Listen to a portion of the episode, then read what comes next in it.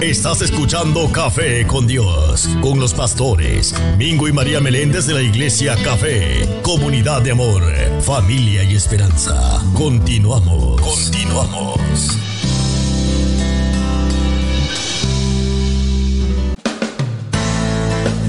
Estás escuchando Café con Dios, impactando tu fe, un día a la vez. A la vez. Bueno, y continuamos con Café con Dios. Te saluda el Pastor Mingo y junto conmigo aquí está la Mujer Maravilla, la Pastora María Meléndez. Y como lo prometido es deuda, nosotros le dijimos a ustedes que íbamos a tener aquí al evangelista, pastor, apóstol, ¿qué le podemos decir? Un gran amigo de nosotros, el cual apreciamos mucho. Y está con nosotros en línea telefónica Hugo Sabino. Bish. Buenos días, amado. Vamos a ver si lo... Para Cristo, gloria a Dios, qué bueno que nos encontramos para un café con Dios en este sábado de bendiciones que Papito Dios, el Espíritu de Dios y nuestro Señor Jesucristo nos han regalado y que estamos contentos de poder estar juntos. Qué lindo es compartir la palabra los hermanos juntos y qué lindo es compartir con ustedes que son parte de mi familia. Ya por tantos años estamos en la batalla de ser embajadores de un Cristo vivo. Gracias por la invitación. Amén, amén. Nos alegra que estés con nosotros. Eh, hacía un poco de tiempo que no compartíamos. Y mi esposa quiere enviarte saludos rápido. Bendiciones. un ataña, saludos para ustedes. Amén. Amén. Y qué, y qué hermoso, ¿verdad? Que eh, puedas compartir, sacar este tiempo para compartir con todos mis hermanos y amigos eh, parte de tu gran testimonio, también parte, eh, quiero que nos hables después un poco acerca del, libro que tienes, Satán Anarín, de tentaciones y lo que Dios está haciendo en tu vida. Bueno, comenzando, para aquellos que no conocen a Hugo Sabinovich, eh, yo quiero que usted diga de dónde es, dónde se crió, porque usted nació en un sitio, pero usted dice que pertenece a otro sitio. Vamos allá. Seguro. Así en Ecuador. Guayaquil es la costa de la República del Ecuador. Guayaquil fue la ciudad donde nació Hugo Sabinovich. Eh, pero ya, yo diría que a los nueve años, porque a los cinco años comenzó el sueño de que Hugo quería ser luchador cuando vio a Santos Mascarado de plata eh, luchar, quedé impresionado y entonces hablaremos un poquito de eso luego, pero ahí comienza el sueño eh, y luego a los nueve años mi madre, doña Mérida y Henry, mi padre, ambos que, están con Patito Dios, eh, fueron para Nueva York. El sueño de doña Mérida, aunque éramos de clase media, el sueño de ella era estar en Nueva York. Y teníamos una buena posición económica y todo, pero ella quería ir para Nueva York y ahí fue el, lugar donde se escogió para que la familia estuviera y al año después de que Patti y ella estuvieron ya en Nueva York, nos pidieron y antes de cumplir los 10 años ya estaba en el Bronx, Nueva York, y ahí comienza la segunda etapa y ahí es donde Hugo se convierte en luchador. Pero luego y a ver un poquito más de eso, luego entonces me lleva el destino de la lucha. A los 14 años debuto como luchador profesional. Como a los 15 años, el promotor Tom Maldonado, eh, que es el promotor del Bronx, Nueva York, eh, me lleva a Puerto Rico, donde como todas cosas de la vida, ya habíamos ido a República Dominicana, ahí logro conocer a Jack Veneno, al Puma, a Vampiro Cao, pero que luchar con otra empresa y me gustó lo que vi. Entonces, cuando voy a Puerto Rico, resulta que el promotor donde yo voy no es puertorriqueño, es un mexicano que es boxeador. Esa es otra historia también en, mi, en, mi aventura. Un mexicano es el que me lleva allá y de Arecibo para de Arecibo para Mayagüez y de Ponce para Mayagüez era el área de Arturo Mendoza y la compañía que se llama Universal. Y entonces este ecuatoriano llega a Puerto Rico por primera vez y no sé, eh, no sé eh, el puertorriqueño, la puertorriqueña que me esté escuchando, lo que se siente cuando usted está por aterrizar en Puerto Rico y de momento usted ve como esas aguas y del morro, y, como, como que para mí fue la primera vez que lo veía y fue como que me entró al corazón esas imágenes y cuando vi a Puerto Rico desde el avión, como que algo me decía que ese iba a ser un lugar en mi corazón y fue precisamente eso, fue eh, Puerto Rico el lugar donde me enamoré de esa tierra y ya una vez que luché dos semanas allá, eh, el promotor quería que me quedara y ahí comienza entonces Puerto Rico a ser eh, mi segunda patria, mi segunda casa y ahí comienza prácticamente eh, mi atangana, mi ring de tentación. Y, y honestamente, eh, eh, cuando llegaste a Puerto Rico, a Puerto Rico tuviste una, una acogida tremenda en Puerto Rico, te aman mucho. Ha sido una, una, figura que ha impactado a muchos, muchos niños que ya son adultos. Vimos que yo estuve, yo crecí en eso y vimos que tuviste un par de papeles de bueno, de malo, de no tan bueno. Cuéntame un poquito de eso. Bueno, el, el luchador eh, tiene que ejercer eh, un trabajo, claro. ya sea de, de, técnico o de, o de rudo, o sea, el bueno o el malo, el uh -huh. villano o, eh, o, el, o, el, o el, el, bueno. Ahora pues, es mucho más conocido ya como el heel, que es el rudo, o el babyface, que es el técnico.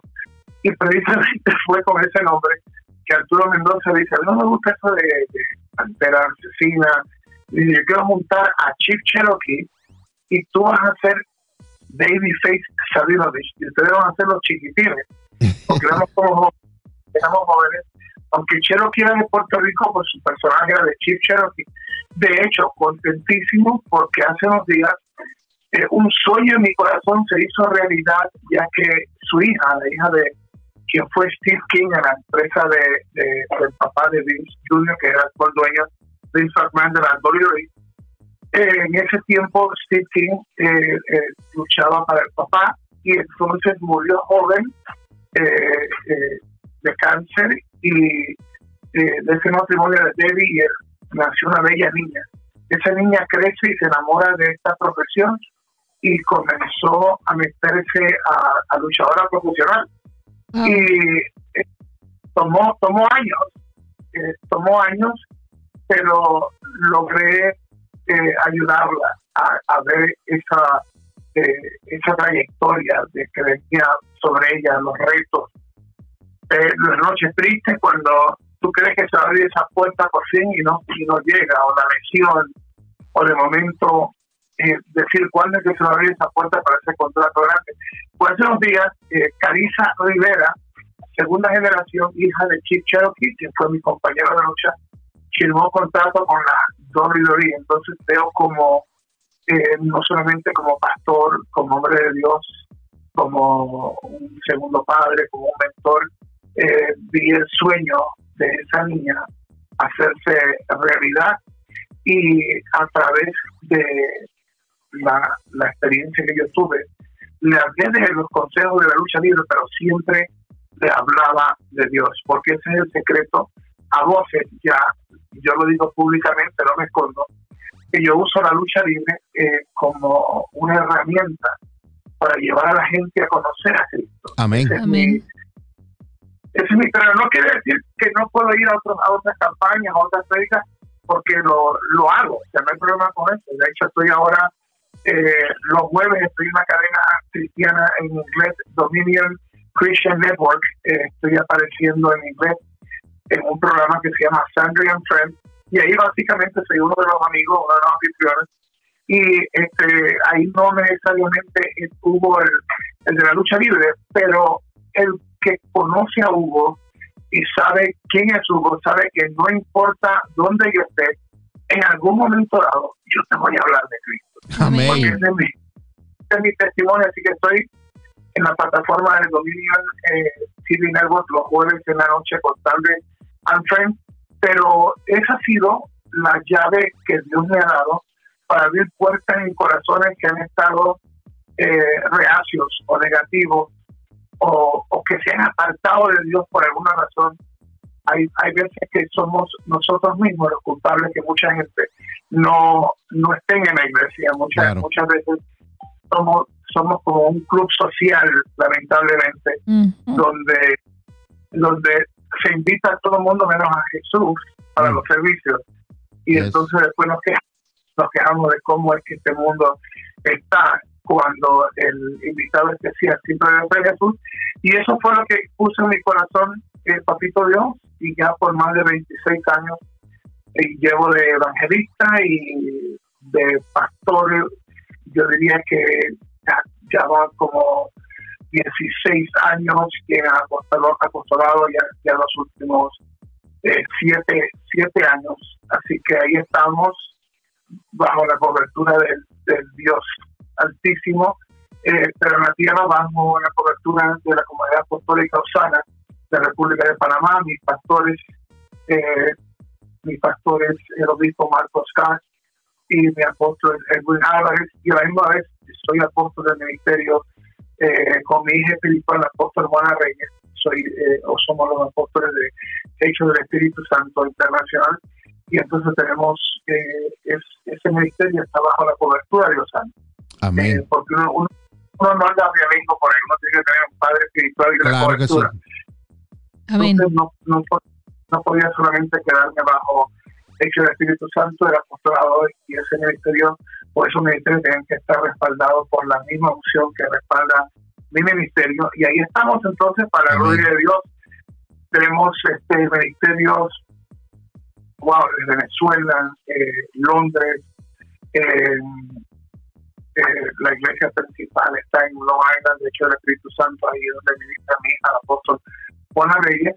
Y Ah. entonces eh, tenemos en Pensilvania también la cobertura de amigos eh, mutuos que son eh, el- Pastor eh, Rodríguez. los- y tenemos otra iglesia más en, en el área de, de Pensilvania y tenemos apóstoles que están bajo nuestra cobertura desde Argentina, tengo obispos de ministerio en, en Arizona y República Dominicana, tenemos este orfanatorio y ministerio en Haití, en Centroamérica, en, Colombia, en el área de Barranquilla, tenemos apóstoles que bajo nuestra cobertura y ahí nada más en, la parte de Colombia hay como unas 16 iglesias que bajo nuestra cobertura.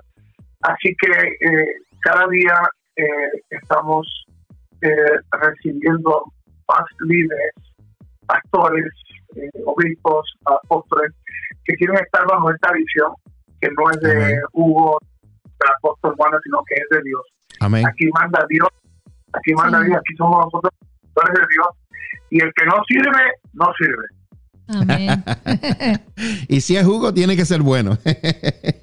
Como me decía Hugo, si es Mingo, tiene que ser bueno. Bueno, Hugo, yo, yo conozco parte de tus testimonios y yo quisiera que compartieras eh, cómo fue que, que, qué fue lo que te sucedió y qué hizo que llegaras eh, a los pies de Jesucristo, qué te causó para aquellas personas, ¿verdad?, que no han escuchado todavía tus testimonios y puedas compartir qué fue lo que sucedió y cómo llegaste a los pies de Jesús. Wow, si tú me hubieras dicho, eh, Pastor Mingo, Pastor María, de que un día iba a estar a, a, las 9 y, y, y 30, 9.25 de hora del este de los Estados Unidos, iba a estar Hugo hablando de Dios o de Cristo, yo te hubiera dicho, tú eres loco, Pastor, o sea, Pastor están locos, lo mío es lucha libre, yo solamente quiero la fama de la lucha, yo quiero saber solamente de de topes, patadas voladoras, yo quiero saber de coliseos, de televisión, de viajar el mundo, de luchar en los coliseos de Japón, tener campeonatos mundiales, tener la fama. Y eso es lo que Hugo tenía. Respeté siempre a la gente eh, que amaba a Dios. Siempre como que mi corazón estaba el, solamente porque Hugo no creía en Dios. Yo no, es más, parte de mi testimonio es que Hugo no creía ni en la luz eléctrica. Olvídate de Dios, yo no creía ni en la luz.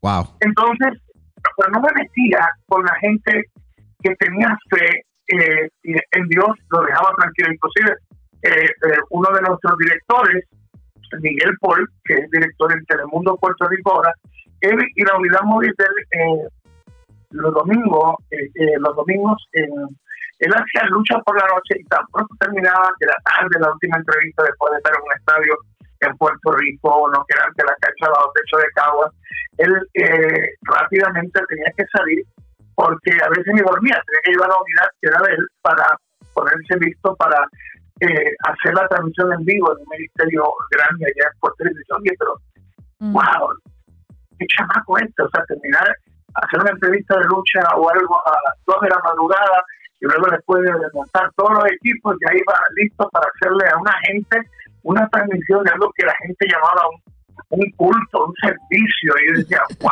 Wow. o sea que esta gente están, están entregados. Entonces yo decía, yo respetaba. Y, y fue el pasar de los años donde tuve esa fama, tuve el dinero eh, y eh, tuve todas las tentaciones y ahí comenzó lo que iba, iba a ser cuatro matrimonios. Eh, entonces tenía la fama, el dinero, viajaba alrededor del mundo, llegué a luchar en el Tokyo Dome de Japón ante 40 mil fanáticos, fui dos veces campeón mundial semicompleto de la NWA, venciendo a un hombre que se llamaba Jack Yes. que, o se llama, en ese tiempo República Dominicana, él era tan grande como Hulk Hogan en Estados Unidos, como el Santo de Mascarado de Plata en México, y yo fui la, la persona que lo traicionó y luego me convierto en, en ese en ese villano que a- hago que un luchador nacional se convierte en el uno más grande de ese país, Relámpago Hernández, comenzamos eh, ese ese mundo de, de, de villanos que logró hacer la lucha libre en República Dominicana, el segundo programa de televisión después de, de La Costumbre, que fue de, Freddy Pérez Boico, un comediante y actor famoso que luego aceptó a Cristo. Eh, éramos, éramos el segundo programa y ahí logré dos campeonatos mundiales, campeonato mundial en pareja y obviamente mi triunfo en, en, Puerto Rico y en otros países, luchar en Japón, en tantas otras plazas de este planeta Tierra y luego conquistar la WWF eh, eh, y aparentemente tenía el éxito, pero estaba vacío. Y así llega entonces mi cuarto matrimonio, el tercero fue con una luchadora eh, campeona mundial, precisamente de la empresa de Vince McMahon, Wendy Richter, que está en el Salón de la Fama, una mujer eh, preciosa, pero Hugo no sabía lo que era valorar a, a una mujer ni a una Mm. compañera, eh, porque estás metida en su mundo. Yo digo, si tú no tienes a Jesús, aunque ames, no has aprendido verdaderamente lo que es el amor real, porque Amén. Jesús es el amor real Amén. Porque el ma- maestro nos dijo que aún todos los milagros que él había hecho, y hizo muchos, eh, se preparó por 30 años para ejercer un ministerio de, de un poquito más de tres años. Pero él decía, palabra da testimonio, que con todos esos milagros, si no hay amor, ¿de qué sirve? Yes. Y entonces, en medio de toda esa fama, una mujer bella, ustedes conocieron también a la, a la rubia, Yes. eh, ya llego llego mi cuarto matrimonio con la rubia y todo empezó bien, una vivíamos en ciudades del norte, en Bayamón, Puerto Rico, y teníamos todas esa- esas cosas que da el éxito, la piscina, el jacuzzi, eh, jardinero, la persona que cuidaba la piscina, ella tenía su agencia de viajes, yo tenía el, el- la producción y el hombre fuerte en el micrófono de los programas en inglés y en español que, que de Puerto Rico, de una islita pequeña, conquistaron el mundo y llenábamos desde Panamá, mi país, Ecuador, en inglés, todo lo que era las Islas Vírgenes y las otras islas, y luego Puerto España, Trinidad. Pero con todo el éxito no había la felicidad completa en todo, entonces Hugo comenzó la parte de lo que era meterse drogas. Y ahí comenzó ya fuerte el drogadicto, el alcohólico, el apostador a, a o, o, o, o, o- prácticamente destrozar mi propia vida y mi carrera. Y podía estar en el hotel más lujoso, haber hecho un WrestleMania de 80, 90 mil personas y que millones lo veían a la semana, pero cuando eh, Hugo eh, iba para su hotel, eh, necesitaba la droga, era 2.500 dólares de cocaína crack a la semana, y Wow. contar la paz, el alcohol, whisky, eh, en un momento dado eh, una botella de tequila diario y entonces como 20 tragos dobles de whisky, pastillas para levantarme, pastillas para acostarme, 2.500 dólares de veneno puro llamado crack.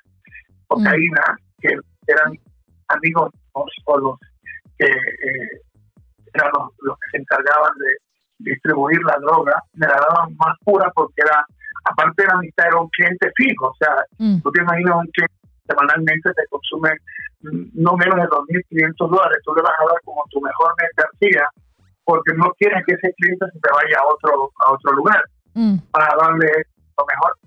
Y eh, así fue como perdí a la rubia, la rubia ya no podía estar más con un hombre que era un drogadicto, un alcohólico, y un día dejó la, el anillo frente a, a un, pe- un pequeño como ropero, un armario en el cuarto en Stanford, Connecticut, y los dos hijos míos, Giovanni y Genaro, habían caído también en las drogas, por ejemplo, su padre, o por lo menos alguien que no podía decirle no hagan esto porque él estaba enviciado, o sea, ¿cómo tú le vas a decir a alguien no hagas esto cuando tú estás hasta el cuello Yes. metiéndote Mm. y finalmente está eh, preso el- el- la persona que era el famoso amigo mío, era un eh, ampón peligroso que había amenazado en el área de Connecticut a un juez federal, que un sargento de narcóticos había amenazado a ellos y a su familia. Y yo estaba endrogado, campante, a veces en el Mercedes de él, con guardaespaldas y todo, sin saber que me estaban tomando fotos,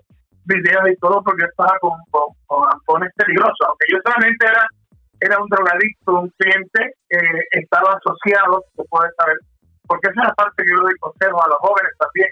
No es que tú vendas la droga, es que si tú estás asociado con tu amistad, ya te haces socio, o te, o te la bala que está para él o para ella en droga, puede llegar para ti porque está al lado de gente que tiene las batallas por territorio, por peleas, y lo otro también, y lo otro también es que estás con gente que venden eh, droga y automáticamente al tú estar con ellos, eh, hagas tu dinero de eso o no, estás asociado. Claro. Y el día, el día que invadieron mi, mi apartamento, estaba yo tan endrogado.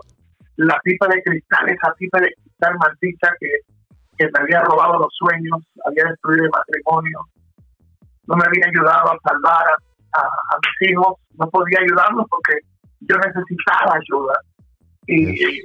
eh, esa droga y ese día, eh, como en las películas de esas de SWAT de policía, eh, entran por la ventana, rompen las puertas y me encuentro en el, en el, en el piso prácticamente, en el colchón de ese apartamento y estoy tan drogado que ni siquiera puedo tirar la pipa de cristal por la ventana que estaba al lado al lado mío y estaba la manera que era de decoración era como que el- la parte de la cama no tenía como no era alta sino que estaba bien bajita porque era más como estilo oriental y ahí estaba yo solamente de tirar el brazo podía haber intentado tirar la, la pipa aunque de momento entraron también policías por allá y el sargento de narcóticos me pone el arma eh, arma larga en la punta de la nariz Mm. Wow. y el que y el que te diga que no tuvo miedo te está mintiendo. Tú le puedes decir que un sabio dice de uno siente de momento, oh boy,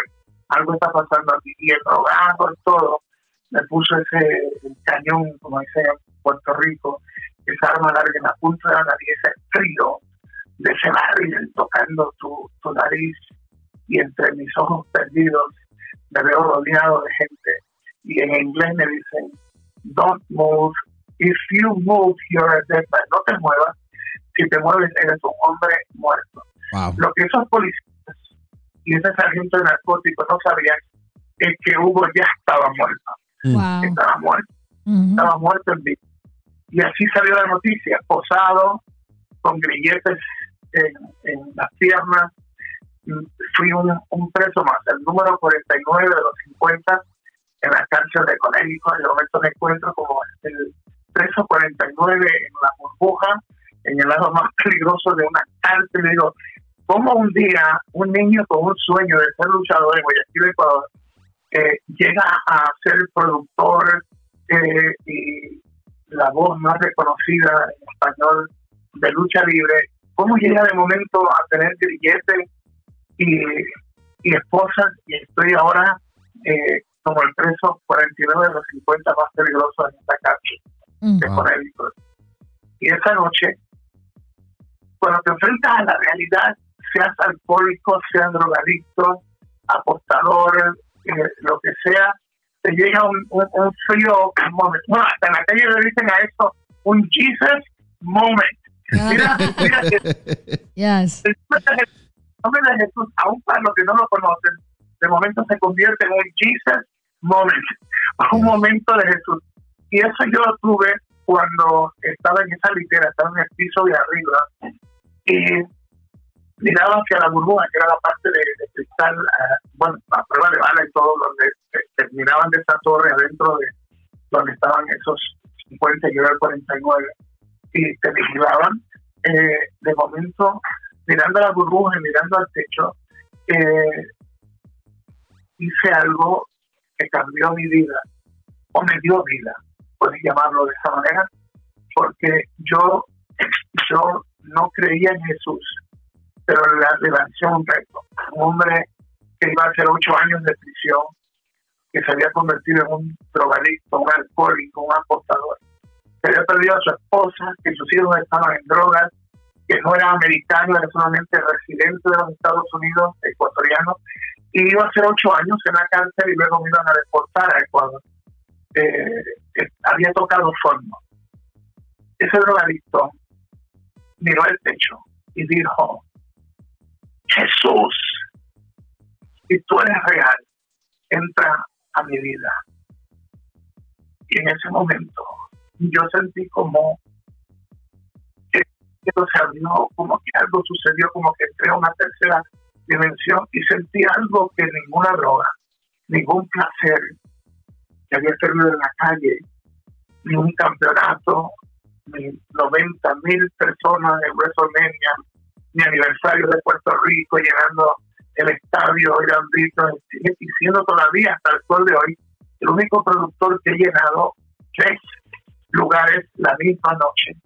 Eh, eh, área metropolitana de San Juan, Ponce, Mayagüez, eh, tres eventos simultáneos, no con la tecnología de ahora, sino gringos melenudos fumando marihuana que movían esas antenas para que de momento tú desde el estadio Gabriel pudieras ver las luchas en, Ponce, Puerto Rico y en Mayagüez. Toda esa fama.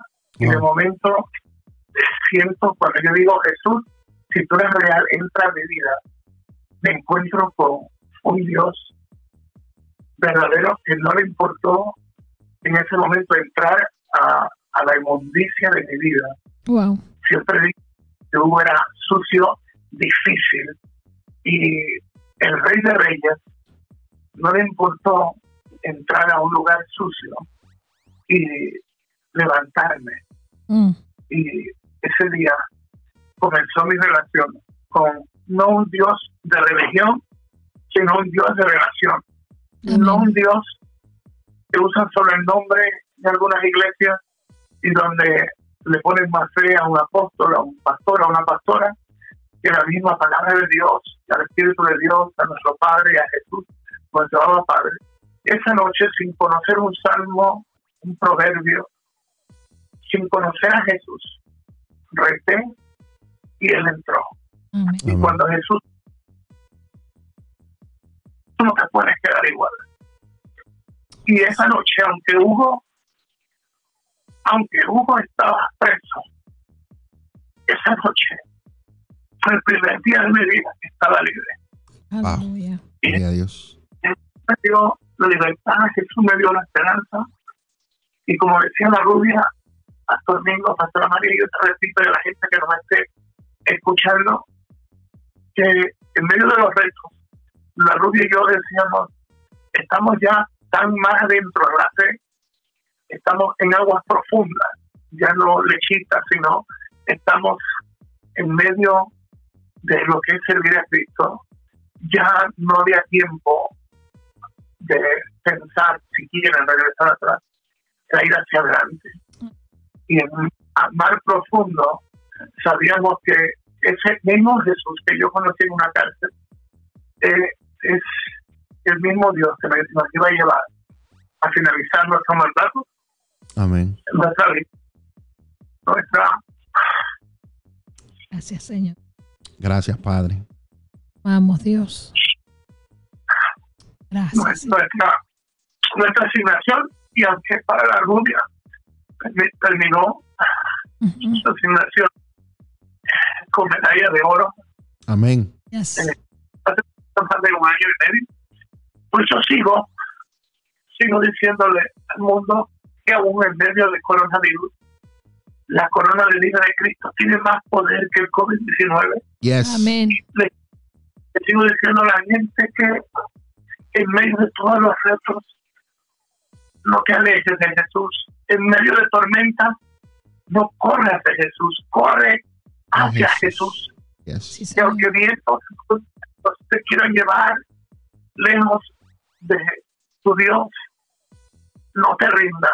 Amén. Él lo, sab- lo sabía, por eso que muchas veces en la palabra de Dios aparece esfuérzate y sé valiente, porque él sabía que tanto tu pastor Mingo, tu pastora Sí, María, que era lo que todos mis, mis amigos, mis hijos espirituales, iban en un momento a, a confrontar una situación, donde vas a tener que esforzarte, ser valiente, porque va a ser a veces días tan oscuros que será difícil ver entrar ese amanecer, Amén. pero en medio de yo he aprendido a esperar, a moverme por fe y esperar a que haga la luz. Y en medio de la oscuridad o el momento más difícil de tu vida, entrará, llegará el maestro, llegará nuestro papito lindo, nuestro hada padre, nuestro hada padre, nuestro papito lindo. Llegará y cuando él llega, las tinieblas no pueden seguir siendo tinieblas, porque donde él llega hay luz y donde hay luz está el poder de Dios. Y en esta mañana es lo que quiero que la gente esté pasando por alguna situación eh, fuerte, pues no solamente es lo económico, no solamente que se han destruido sueños, Mm. se han destruido, se han destruido legados, se han destruido negocios que han pasado de una familia a otra. Hay personas que han perdido todos sus ahorros. Yo vengo a decirte que su palabra sigue siendo su palabra Amén. y que aún en como embajadores del reino, como profetas del reino, como servidores del reino, tenemos que predicarle a esa gente que la palabra de Dios sigue siendo su palabra y que sus promesas no han cambiado y que lo que el enemigo te ha robado siete veces más tendrá que darte en el nombre de Jesús. Sí. Que el coronavirus, el coronavirus no fue mandado por un Dios loco para acabarnos, que Jesús nos preparó y nos dijo que en este mundo íbamos a tener aflicciones. Eh, no es una vez que un germen, una bacteria, eh, una pandemia, como quieran llamarlo, el COVID, ha azotado el planeta Tierra. Han sido millones de personas las que han muerto en, en otras épocas. Y esto de las máscaras, si tú estudias, te vas a enterar que no es nada nuevo tampoco. Hubo momentos donde la gente usó máscaras. Y, eh, y que anualmente en la nación más poderosa del mundo, es Estados Unidos, anualmente muere una nación de sobre 320 millones de personas. Aquí mueren con la influenza o el flu, mueren 30 mil o 40 mil o más personas, aún en esta nación tan desarrollada.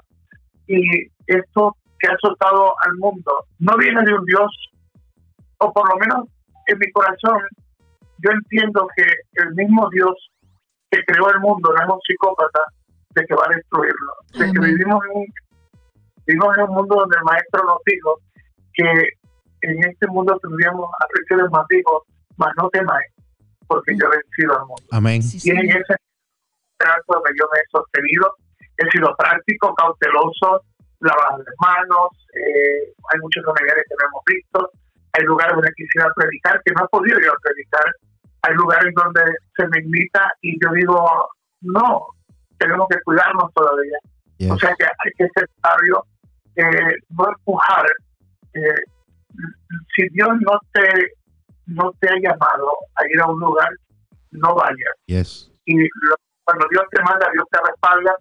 Eh, estoy yendo, hice un retiro, estuve, eh, eran dos conferencistas, yo era uno de ellos, y se hizo en República Dominicana en tres lugares, en tres terrenos de gente de dinero, eh, y había que comenzar en la mañana a hacer un grupo, luego un general del ejército me llevaba al segundo y luego terminado el segundo sitio iba al tercer sitio en cada sitio eh, había que hacerlo para cierta cantidad de personas todos separados había máscara había todo. Entonces lo que normalmente se hace una sola prédica se convirtió en tres en la mañana tres en la tarde tres en la noche y Wow. ya, se acabó. Cuatro días de algo pero pero gente fueron salvadas, matrimonios fueron salvados. No tuvimos una contaminación, nadie, y eh, al toque de quiera en ese momento en República Dominicana también recuerdo que al, en muchas tiendas cerraban al mediodía y entonces eh, mi vuelo llegaba tarde en la noche y un general tuvo que un general cristiano que parte de una tuvo que ir a buscarme al aeropuerto para yo poder eh, salir y cruzar todos estos lugares de, de, de- de tensión en la carretera. Pero yo sentí en mi corazón y en el espíritu que Dios me había citado a ese evento. Y él me, me, me, escuchó, me guardó, pero ya luego regresé y cuando regresé se me invitó para ir a otro país. Inmediatamente que se me invita, yo no sentí paz en mi corazón y dije, no, no voy, no voy, porque no siento que, que, que era, era, era Dios diciéndome, esta puerta te la dio. Ujú. Porque Amén. Puertas que Pastor Mingo, Pastora María, no todas las puertas que se nos abren Sí. es puerta de bendición. Ahí es donde tienes que meter Yes. relación, en comunicación, en conocer la voz del Espíritu de Dios. Y entonces, pues decidimos ir, eh, estaba yendo a México a hacer eh, lucha, eh, puertas enormes que se han abierto, y soy el pastor de los luchadores allá, y hemos visto como la mano de Dios. ah, el año pasado hicimos eh, un triple manía eh, que fue exitoso. Ahí, ahí aguanté hasta un, a un guitarrazo en la cabeza y todo Oh my God.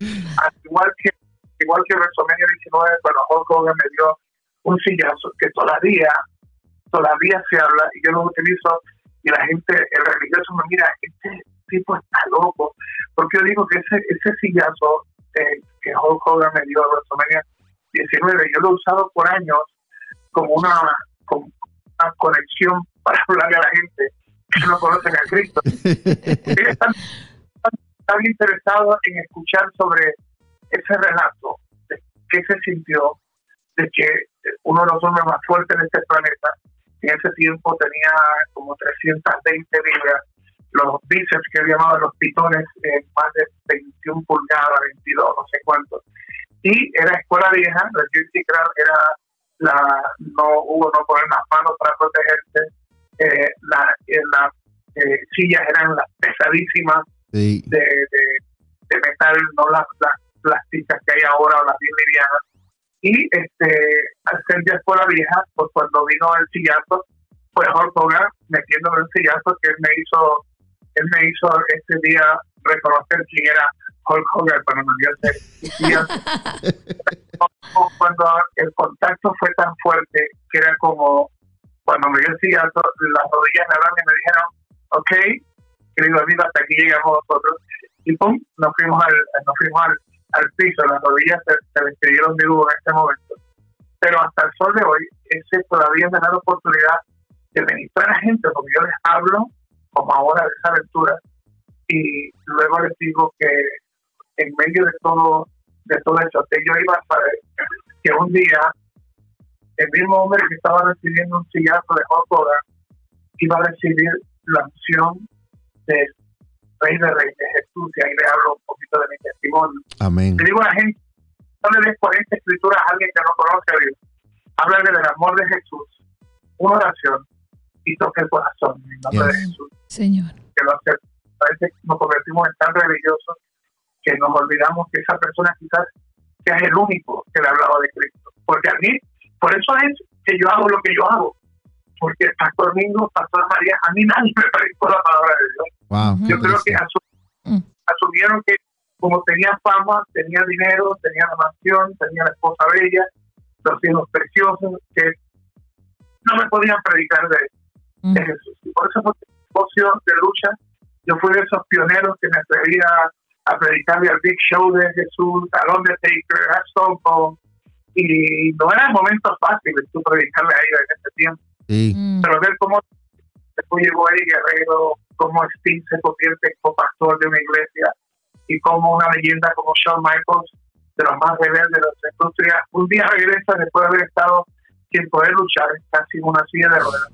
Dios, Dios lo sana y el hombre vuelve, y el hombre vuelve eh, con Cristo y escribió páginas en la historia de la lucha libre eh, como nunca antes, cuando Cristo entró, cambió Shawn. Entonces, pues, ese, ese era el terreno donde yo era un, un llanero solitario y de momento Dios comienza a poner a esta gente a predicar y tú ves a gente predicándole ahora a Batista, a Rey Misterio y de momento tú ves eh, como el guerrero con esa sonrisa, un Shawn Michaels, eh, Molly Holly que era la campeona mundial en ese tipo, acepta a Cristo. De hecho, Molly Holly tiene un ministerio que ella predica, el esposo es el que, el que canta y esa es una de nuestras campeonas. Entonces tú ves la leyenda de Sting como es copastor de una iglesia grande en Los Ángeles y el millonario Stephen Yassi tiene el ministerio of David, eh, eh, un ministro, eh, y Tony Blanchard, el otro día regresó inclusive oficialmente al ring, es, es, un pastor con su propio ministerio, uno de los Four Horsemen de la NWA, y de momento tú ves cómo Dios comienza a convertirlos en hombres, mujeres de Dios, y ahí está lo que lo que hace esto de, de, el chillazo de Hulk Hogan. Me da la oportunidad todavía de ministrar, porque la gente lo ve en YouTube y para el, para el que sigue la lucha libre, eso todavía sigue siendo como una, una noticia, no es como la canción de el Saltero, creo que era Héctor Lavoe que tenía el periódico de ayer, no, esto no, todavía no es el periódico de ayer, todavía esa noticia sigue siendo temprana a la madrugada que me da ayuda para poder y yo, yo les cuento a la gente con esta calma que ustedes no ven aquí, a menos que no tengan que tomar un vuelo rapidito, pero si no, no les hablo. Yo luego digo, dame cinco minutos para hablarte de Jesús. Yes. Hay veces que en medio, en medio, de un aeropuerto, o como fue el caso en un WrestleMania, cuando Eddie Guerrero era el campeón de la y eh, cruzar la calle del Madison Square Garden, el hombre número uno de nuestra profesión, y doña Vicky Guerrero y sus dos niñas, con la rubia, en un lugar como mil, mil y mil invitados, donde había gobernadores, había actores, actrices, gente multimillonaria, los más famosos. Habían ahí el campeón de la empresa, su esposa y sus niñas, la Rubio, eh, hicimos un círculo de oración. Y por cinco minutos eh, le dimos el lugar que se merece Jesús, aún en medio de una fiesta de WrestleMania. Poderoso. Dios, Dios fue exaltado y algo sucede en medio de las tormentas o en medio de la situación más difícil, cuando tú exaltas a Dios, cuando tú comienzas a darle gloria a Jesús, el enemigo tiembla, las cadenas se rompen, los yugos se pudren cuando tú comienzas a decir, Jesús es mi Señor. Amén. Gracias Jesús. De Jesús, yo declaro en este momento todo dolor, toda enfermedad, se va que Él es Jehová Rafa, que Él es tu sanador, donde quiera que tú estés en este momento escuchando, que ese Dios ha entrado a tu vida, ha entrado a ese lugar, a ese carro, a esa alcoba, a ese lugar, a esa barbería o ese supermercado, donde quiera que tú estés, Dios ha entrado y Dios entra para sanarte, no solamente de, de, sino de esas prisiones internas o de esas cárceles en nuestro cerebro, porque hay hombres como yo que estuvimos presos en una cárcel física, pero hay gente que vive todavía preso. Yes. Porque eh, tu mente se ha convertido en pequeñas cárceles donde hay miedo, temores, hay, hay heridas que no han sanado, hay dolor, hay, hay un montón prisiones acumuladas en ese cerebro, en esa mente. Y Dios quiere liberarte, Jehová Rafa, es tu sanador y en nombre de Jesús declaramos que tú tienes la mente de Cristo, que tú eres libre, que lo que hizo Jehová de los ejércitos cuando entró a Egipto y libertó a los hijos de Israel y dice su palabra que los sacó sanos y prósperos. Amén. Es ese mismo, ese mismo Dios que hoy yo declaro entra a tu casa, a tu lugar, a tu negocio, a tu carro, donde quiera que tú estés escuchando. Y ese mismo Dios te sana hoy. Ese mismo Dios te prospera. Porque Él sacó a los hijos de Israel de esclavitud de Egipto y los sacó sanos y prósperos. Mi Dios Amén. es un Dios mi Dios es un Dios que no trabaja a medias. Mi Dios es real. Y pasó el tiempo, Dios, un día estoy en la parte creativa y ahí sale entonces Triple Manía 28, millones de personas viendo y de, de, de repente suddenly eh, un luchador viene y en medio de su batalla con cabellera versus cabellera, que la lucha libre es como una puesta de honor, hay, hay entonces sangre, se están peleando por todo el lugar y hay tres escenografías y donde estamos nosotros narrando durante el evento se ha movido para que tú nos veas en una escenografía, en la otra y en la otra. Entonces de momento estamos viendo al lado nuestro donde hay una camioneta, un pick de esos bien antiguos. Y estamos viendo la pelea cuerpo a cuerpo, estamos narrando la historia, decía que Chessman había estado furioso porque yo había contado una historia real de que Pagano, una estrella grande, estuvo a punto de morir de droga y alcohol y cómo la voz insistente de Hugo eh, le hizo sentir un abrazo de Jesús mm. y le dijo, lo mejor está por venir en tu vida. Amén. Tú no tienes que morir no tienes que morir en la cama de motel, tú no tienes que ser la noticia que en tu tierra de más de 200 millones de habitantes se diga pagano, fue encontrado muerto de sobredosis. Le dije, yo tuve dos, le dije pagano, yo tuve dos sobredosis y Dios me dio vida porque había un plan para que un día yo te, viniera a hablar mm. de ese libertador, Dios que sana vida y ese día de Trepemanía, la historia era real porque el rudo utiliza eso para decir, siempre habla de, de Pagano, nunca habla de Chessman, y entonces en un momento dado, él se mira y me da un guitarrazo. Escuela vieja, la, la, la guitarra estaba, en vez de debilitada, para que se rompa, estaba fortalecida, para que fuera el más fuerte. Y cuando cuando me tomo ese guitarrazo, yo voy hacia el frente de la plataforma, está la mesa de transmisión, y viene un hombre de 265 libras en toda su plenitud, con músculos y todo, y me lo dejó llegar. Si hubiera sido en béisbol, hubiera sido un cuadrangular, un home run, porque oh era como es. ¿Cuándo tú vas a tener la oportunidad de darle otro guitarrazo, Hugo? Nunca más. Nunca más. Este, este varón aprovechó al máximo wow, y me la dejó llegar. Y ahora esa, e, esa escena ahora es una herramienta más para entonces en México eh, yo predicarle a gente que no va a una iglesia, que quizás nunca este, le interese ir a una campaña. Lo bueno es que a mí no me ven como un evangelista, un pastor o un apóstol, a mí me ven como a de la lucha libre. Y puedo entrar y en los lugares que usualmente otro pastor no puede entrar. Y eso también te recuerdo en este momento, que habrá lugares donde yo entre y no tenga la misma fuerza y la unción para ganar almas como una persona que no necesariamente tiene que ser pastor y ni evangelista, pero que Dios le ha dado esa asignación. Cada uno de nosotros somos importantes porque en nuestro equipo solamente hay la estrella y es Jesús. Así es. Y la, la opción que yo tengo está designada para un propósito. La opción que tienen ustedes, Pastor Domingo, Pastora María, es una opción para y todos somos el mismo cuerpo, pero aquí no hay estrellas. Aquí todos hemos sido hemos sido llamados y es el mismo Dios. Y cuando Dios te llama, Dios te respalda. Entonces, eh, me da a mí esa, esa opción para que en medio de algo como la lucha libre, tú puedes predicarle a gente, claro, en este momento tenemos el coronavirus, pero no ha nada extraño que un evento grande, cuando se acercan a pedirte el autógrafo, de momento alguien viene y dice, pastor, pastor, ora por mí. Mm. Hoy yo quiero entregarle mi corazón a Jesús.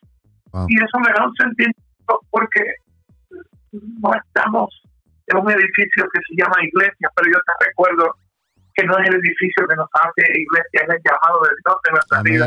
Y aunque que congregarnos en la iglesia es bueno, sabemos que donde estamos nosotros es iglesia. Y un ring, un ring, un coliseo se convierte en el lugar yes. una persona ha entregado su corazón y luego pasan años y llego de nuevo y ahora me encuentro con que ese joven o esa joven ahora están casados y son los pastores de, de una iglesia, o son los pastores de jóvenes de otra iglesia, o de momento son apóstoles en un país y todo comenzó con un hombre loco con cicatrices que grita tángara que no tiene miedo a confesar que ama a Jesús y aunque me ha costado tanto, Mm. sigo confesando Amén. que Jesús es mi, Sí, que Él es mi Dios. Y me ha costado. Pero jamás lo que yo he pagado se acerca o se asemeja a lo que Él sufrió por nosotros. Porque el líder siempre escoge lo mejor. Si apuntan algo, apunten esto. El líder siempre escoge lo mejor. Y. Jesús nos, esco- nos escogió a nosotros.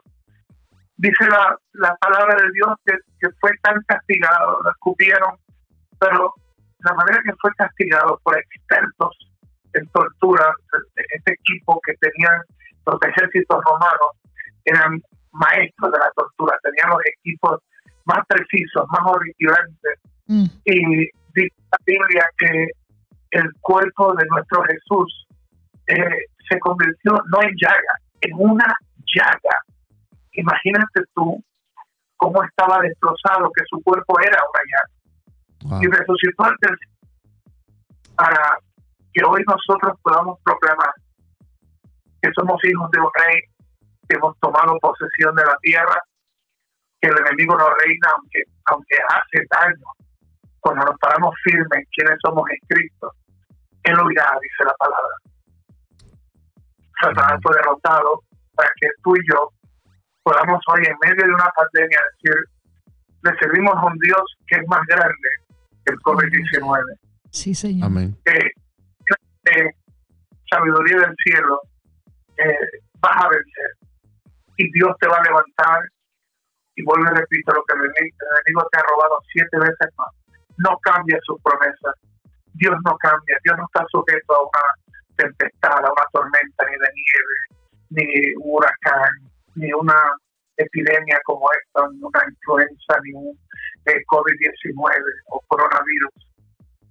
Mi Dios tiene todo poder, pero pastor, evangelista, apóstol, hermano Hugo, pero ¿por qué si él tiene todo poder? ¿Por qué gente muere en este COVID? ¿Por qué es que esto se permite? Es porque estamos bajo esta esta ley de estar en este planeta Tierra. Y él no, no, él no, no nos prometió un jardín de rosas, dijo que ah, tendríamos aflicción, tendríamos retos, Mm.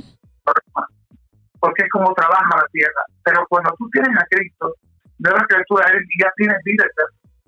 Yo no le temo a la muerte porque yo soy la nueva criatura en Cristo y sé que tengo vida eterna. Si algo me enseñó la rubia fue que cuando le dijeron que solamente le quedaban dos semanas de vida después de una guerra para el cáncer de dos años, después de tomar drogas que eran tan y tan fuertes que cuando venía venía escoltada la enfermera eh, con un policía armado y se ponía el suelo, era un acrílico con un candado a prueba de bala, donde se cerraba y ahí estaba ese suero especial con esa droga que a un drogadicto le podía causar una sobredosis, pero en el estado que estaba la rubia, era quizás lo más cerca que podía tener para que no sufriera tanto dolor. Pero decía, antes de que, que esta enfermedad acabe con, con, con mi mente terrenal, porque ella sabía que donde ella iba, eh, lo iba a tener todo. Y que Amén. este cuerpo físicamente un, un equipaje que, que usamos en nuestra aventura o nuestra misión aquí en la tierra.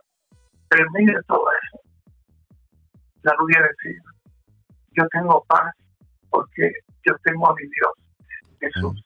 Y eso me invitó a predicar en medio de tormenta. Yo tengo paz porque yo tengo a Jesús. De que pasamos por retos, mira, lo pasamos. Amén. Pero eso no importa pasarlo, porque hay gente que, aunque la palabra dice, aunque pases por el valle de muerte, y podemos ahí predicar un montón de cosas, pero dice la palabra, aunque pases, y hay gente que hace campamento en un lugar donde se supone que pasemos, y hacen campamentos y se quedan y se convierten en víctimas en vez de más que vencedores. y hay que destruir esos campamentos que hemos hecho, que no nos dejan ir a donde Cristo quiere que vayamos, a, a esa victoria, porque nos ha prometido que somos más que vencedores. Hay que, entender, hay que entender que el coronavirus no es un Dios y que usted tiene que tener sabiduría del cielo, cuidarse, si no tiene que ir a un lugar no vaya, protegerse, su máscara, todo lo demás. Amén. La vacuna, la vacuna, y hay tantas idioteces, Pastor Mingo, Pastora María, que se han predicado sobre esto y, y aquí podemos estar tres horas hablando de que y esto es otra madre de que si hay un chip metido en esto y lo otro. Mira, y hay veces que la gente lo hace de buen corazón hablando, hablando de esto, pero eh, se perdieron generaciones cuando pastores o profetas predicaban que en, es- en ese tiempo venía el fin del mundo. Mm. Y ese tiempo llegó. Y entonces generaciones se quedaron sin educarse, Yes. generaciones se quedaron sin llevar sus familias a otro, a otro nivel económico, a otro nivel espiritual. Hace poco en Colombia salió una noticia donde se lo chequearon de un, un hombre que se llama pastor, que le predicó a sus iglesias y se encerraron en un lugar de Colombia. Se encerraron ahí, esperando lo que él había dicho que, que ahí era, que se lo iban a llevar este, a, a otro mundo. Una, una locura de esa. Y llegó el día, ellos estaban encerrados ahí, pasaron días, y finalmente se dieron cuenta que eso no iba a suceder. Y así lamentablemente se ha predicado eh, un fin del mundo. Y mira, si a Dios le place hacerlo, Él es el Dios que lo creó todo. Sí, Amén. Señor. Lo puede hacer en un segundo si Él quiere, Amén. porque no, no está sujeto a nuestro calendario, a nuestro, nuestro tiempo. Pero yo sigo insistiendo en que mi Dios no es un psicópata, que Él es, él es creador Amén. y que todo, todo lo que Él hizo es bueno. Y Gracias. yo entiendo, yo entiendo que pasaremos retos, pero en mi corazón y en mi espíritu yo no veo a un creador que dio a su imagínate, a su único hijo, a Jesús, para que él pudiera venir como hombre en el vientre, porque Dios es un Dios de orden, aún Amén. siendo Dios, rompió ese patrón.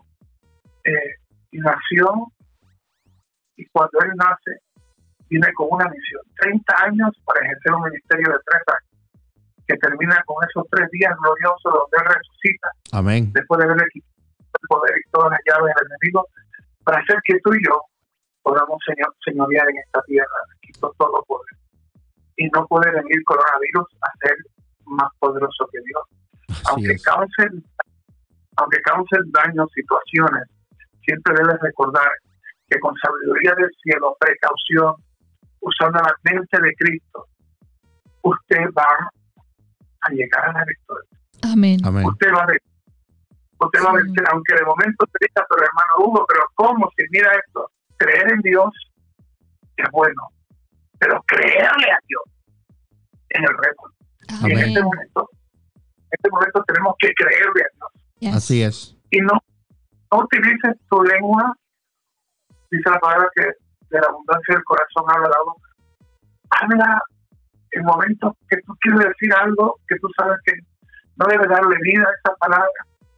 Habla del Dios que sana y llena tu atmósfera, tu cuarto, tu carro, tu habitación, tu casa, tu departamento, como quieran llamarlo en tu país, como esté.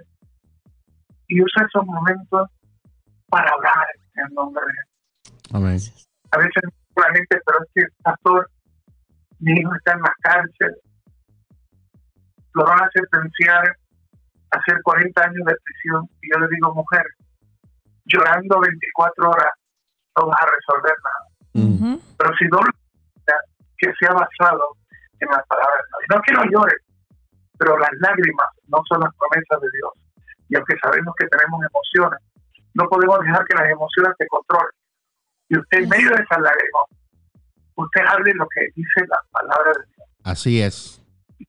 Usted clame a Dios que Él le responderá. Y dice su palabra que los deseos de nuestro corazón y dice su palabra que cuando dos o más ponemos nuestra fe, cuando dos o más le pedimos a nuestro Padre Celestial en el nombre de Jesús, lo que pidamos será más. Y cuando tú comienzas a utilizar el lenguaje de Dios, que es su palabra, Mm. y que las herramientas es la fe que mueve montaña, un corazón agradecido, gracias, Señor. Gracias, gracias, gracias porque tú eres mi sanador. Pero hermano Hugo, si todavía eh, eh, siento que, que esta artritis, y de momento comienza que tú dices, eh, es que mi artritis, comienzan a adueñarse de cosas que no les pertenecen. Y comienzan a decir, no, es que, es que mi artritis, o es que mi cáncer, mi diabetes, no, eso no es tuyo. En el nombre de que Yes. tú eres sano, utiliza tu boca para darle la, la victoria a tu vida en el nombre de Jesús. Yes. Y pues recordarte que Él nos ha dado libre albedrío, pero nos ha dado las promesas. Yes. Y las promesas, ahí, la promesa es un amén, y que ese es el momento de reto cuando tú tienes que enfrentarte a todo lo que viene. Imagínate, yo pasé, Pastor Mingo, Pastora María, después de, de todo lo que pasé con la rubia, vino un poquito más de un año de depresión, de ansiedad, de Mm. no poder dormir, Wow. y, y yo, yo salí a predicar, a hacer campaña, luego vino el coronavirus, porque lo mío fue un primero de noviembre muere la rubia, un 3 de noviembre, un 3 de noviembre, dos días después muere mi hermana mayor, Oh, wow. una semana, de- una semana después mis dos hijos varones caen en depresión, y luego vino el coronavirus. Wow. Wow, qué eh, proceso. Y yo decía, yo decía, porque tomaba todas estas drogas que me daban, y aún así no podía dormir, Mm. aún así sufría de depresión, así, así dormía una hora, dos horas, y cuando no miraba el techo y veía por los efectos de las drogas de- para dormir, para la ansiedad y para la depresión, le cuento a Titi Angie, que, que- que es la, la de mis hermanas ahora, es la mayor, que luego está la menor, que, que Titi lo di- le digo, ver como el techo de tu cuarto se abre en dos, Mm. cuando es algo que se, supone que tú no estés viendo, o se supone que tú estés dormido, Ah. mientras estas drogas ejercen el proceso que están diseñadas y designadas. Una es para eh, eh, ponerte a dormir, Mm. eh, la otra es para la frecuencia tuya, que es la ansiedad, y luego la depresión es como esa droga viene a calmar tu sistema nervioso, como, como pone otra velocidad. Obviamente tienes que darte cuenta de que estás drogado, Yes. de que esta no es la solución, la, la solución permanente, pero es una real guerra. Yo de momento me di cuenta que no pasaba nada y que al no pasar nada yo dije, tengo que levantarme en esta cama. Mm. Y comencé a hacer ejercicio tres, cuatro veces a la semana con guantes de boxeo de los de velcro, de artes marciales, no los de los cordones, sino los de más de artes marciales. Lo que hace es que pones el velcro alrededor y ya te quedan los guantes ahí. Y comencé una buena prédica de 35 minutos, un buen programa, y ahí comencé a tirar golpes, jazz, todo, pum, y hacía ejercicio de respiración, 35 minutos, y de momento en medio del ejercicio yo decía, thank you Jesus, gracias Señor Jesús, Amén. gracias porque en esta batalla. Y así comenzó eh, mi batalla, eh, yo digo, son los rounds Mm. de campeonato. Había pasado los 10 rounds, ahora viene el 11 y el 12 que eran mis rounds de campeonato. La pelea muchas veces titular entre dos grandes peleadores se decide en el round 11 y el 12. Y yo sabía que, que no iba a dejar que me noqueara esto en la cama. Y yo me levanté para pelear el 11 y el Me levanté y lo peleaba y oraba, peleaba y oraba. Y así comenzó el proceso. Había comenzado antes con 20 y pico de libras, había bajado. Luego perdí otras 60, he perdido 85 libras. Amén. Eh, y yo, ah, me, yo doblé rodillas y yo le dije a Papito Dios, eh, yo tengo unas conversaciones, quizás mucha gente eh, no lo acepte, que, que no sea respetuosa, pero yo tengo una relación con mi Dios como amigo y como mi Dios. Mm. Y yo le decía arrodillado, yo le decía a Jesús, tú, tú no vas a permitir que después de todo lo que yo he sobrevivido, el último capítulo de mi aventura en la tierra sea que me encuentre muerto aquí en una cama. Mm. Porque tarde o temprano no dormía, si no sanaba de esto, eh, el corazón ya no me iba a dar, porque tú no puedes estar bajo ese tren de no dormir y, y pensar que vas a poder sobrevivir. Llega el Mm. momento en que la presión va a explotar y tu corazón se va a detener. Ujú. Claro. Y yo le yo le dije arrodillado, yo le dije a Jesús, y esto alguien tiene que escucharlo, por eso es que Dios me está inclinando hacia este- esta parte, Amén. de que, de que yo tenía la excusa para decir, ¿sabes qué? Yo ya te dije, y la gente hubiera dicho, wow, qué triste, Mm. pero lo entendemos, lo entendemos porque sabemos lo que a Tania ha pasado y lo que pasó con la rubia y hubiera, hubiera tenido como quien dice la excusa perfecta para tirar la toalla. Pero yo, por lo que predico predico lo que digo, y yo dije, Jesús, mi historia no puede terminar en esta cama. Amén. Este no es el testimonio, este no es el testimonio que yo quiero que la gente se lleve de que es pelear la buena batalla. La buena batalla no es la que tú pierdes, Mm. es la que tú vas hasta el final y tú vas a ganar porque su palabra dice que tú eres más que vencedor. Yo le dije a Rodillado, le dije, yo no quiero que esta cama sea lo último que se hable de uno, que en el Bronx Nueva York, una madrugada encontraron el cuerpo de, Mm. de aquel narrador, narrador, productor, pastor, murió tal día. Yo dije, mi historia no puede ser así. Cuando tú me lleves, llévame, pero llévame peleando, llévame en medio de la batalla. Amén. Esto es tirar la Mm. no quiero que yo me tenía la excusa perfecta porque acuérdate pastor mismo pastor María que wow el proceso había sido fuerte Mm. y en, lo- en un momento dices wow en este momento comenzar de nuevo comenzar de nuevo sin más rubia o sea que es como comenzar a, a escalar de nuevo el Monte Everest Mm. y no, no es fácil, pero si fuera fácil, todos lo pudieran hacer.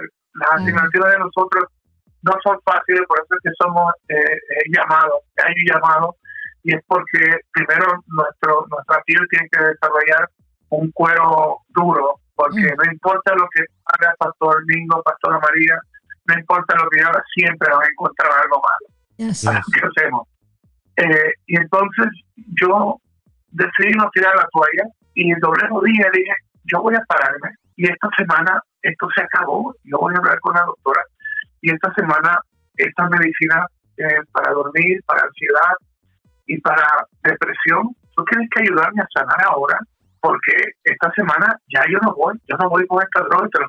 Por eso te digo que mucha gente que me escucha a lo mejor se ofende en la manera que yo te hablo de mis conversaciones con Jesús Mm. yo decía, yo decía, yo decía, y, y- y te lo estoy diciendo, yo no quiero seguir tomando estas pastillas.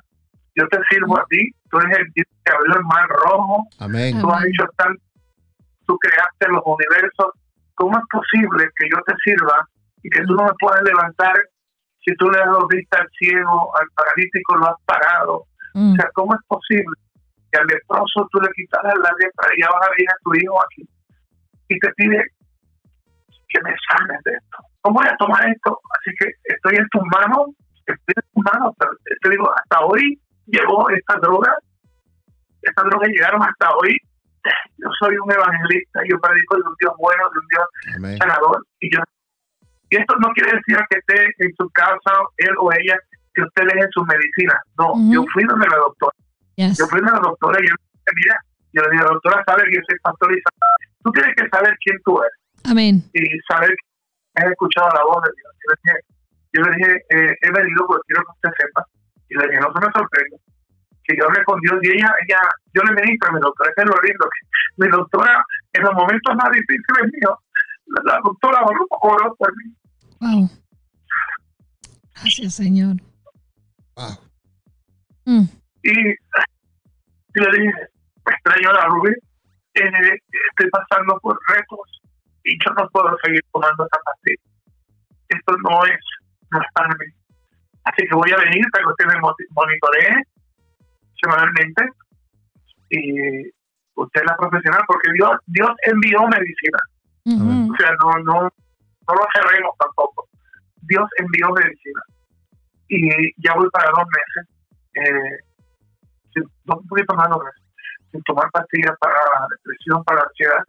Todavía batallo en las horas de dormir, Mm. pero de lo que an- de lo que antes tomaba drogas para dormir y no dormía, pues ahora, aunque sea tarde, eh, una vez que me duermo, duermo un promedio de cinco horas, o en el caso mío, yo de por sí, y ustedes que me conocen saben, que la yo siempre estábamos hacer campaña y o los vuelos usualmente a las 3, 4 de la mañana que para ir para el aeropuerto. Así que eso, el reto no es ese, el reto es, es que necesitas descansar. Yes. Y ese ha sido el balance que me ha ayudado a darme ese balance de descansar. Por ejemplo, hoy yo estaba meditando y meditando está que estuve con, con una espiritual mía aquí que se está quedando estos días. Eh, eh, eh, esa es otra historia, su esposo y, eh, y ella viajaron de Perú más de 16, 16 horas para una campaña que tenía en el estadio de Yayo Borga en, en Guayaquil, Ecuador. Ellos no habían aceptado a Cristo, pero Dios puso en su corazón que hicieran un viaje de 16 horas. Llevaron hasta la suegra. Y llevaron, Wow. llevaron Mm. y aceptaron a Cristo. Entonces, ella estaba con nosotros, eh, entonces estaba mi hermana Angelita y estábamos ahí, estábamos ahí celebrando y, por cierto, me he convertido en un chef brutal cocinando todo. Eh, entonces, pues, entonces, pues, habíamos salido a celebrar, aunque tardío, el cumpleaños de, de mi cuñado. Mi cuñado es turco, es musulmán, pero le tiene más respeto a Jesús y a lo que yo hago que muchos cristianos. Wow. Amén. Este es un testimonio. Cuando digo vamos a orar, él teniendo otro Dios, él viene y él pone las manos. Eh, en- entonces, eh, era tarde, nos acostamos, hice mis oraciones y de momento sentí eh, quedarme orando. Y me acosté y lo que dormí, ah, le había dicho a mi hermana, oye, levántalo, el pastor mismo eh, me va a llevar como a medio 25 y como era nuestra primera vez, no sabía, nos había preparado el set, tenía luces y todo, que, que, que le sirva como una proyección hacia el futuro de que van a tener esto en video eh, en el stream. Pues si ustedes me vieran, eh, estoy iluminado como si estoy haciendo todo lo que ya hago, tío. Aunque es audio, estoy aquí eh, con todo puesto lo que me preparé para esto. Y después que termine, me voy a tomar un jugo o algo y ahí voy a acostarme y dormir como tres o cuatro horas después y luego me levantaré a seguir con mis asignaciones porque es algo para hacer seis programas en México, son seis programas de narrarlos, producirlos, parte creativa, ya que nuestro jefe principal, Conan, por poco se nos muere con el coronavirus, así que va a ser eh, unos días de, de fuerte trabajo, de creatividad, pero en medio de todo eso, lo más lindo es que yo sé que voy a poder hablar de gente a, a mis luchadores, mis luchadoras Amén. de. Jesús. Yes.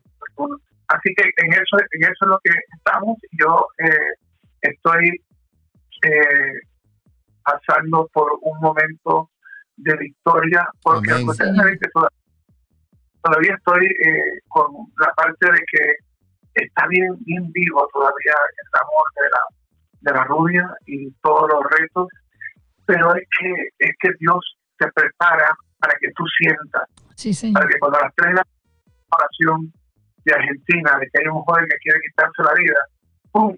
tú marques esa flechita y lo sorprendas con un, un, un video llamada a las 3 de la mañana para decirle que Jesús lo ama y quitarle esas ideas permanentes de un problema que se puede resolver en el momento. Amén. Y esa es otra lección.